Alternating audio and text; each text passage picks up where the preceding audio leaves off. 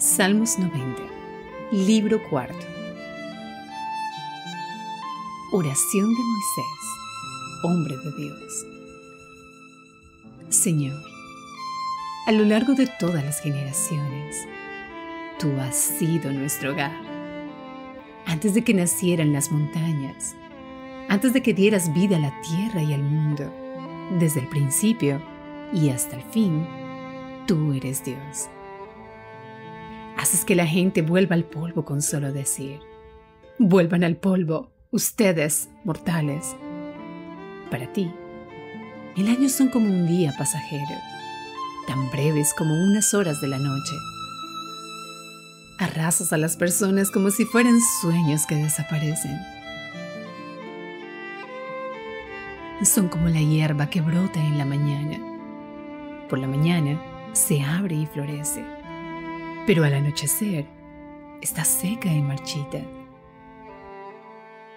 Nos marchitamos bajo tu enojo, tu furia nos abruma.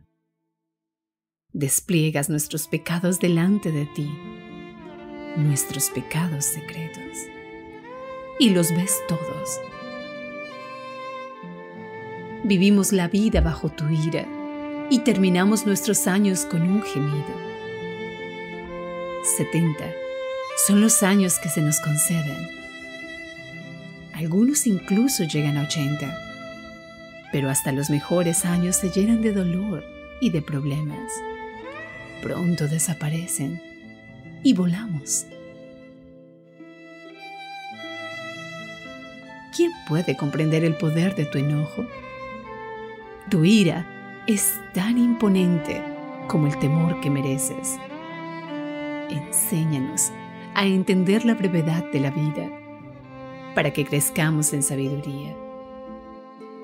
Oh Señor, vuelve a nosotros. ¿Hasta cuándo tardarás? Compadécete de tus siervos. Sácianos cada mañana con tu amor inagotable, para que cantemos de alegría hasta el fin de nuestra vida. Danos alegría en proporción a nuestro sufrimiento anterior. Compensa los años malos con bien.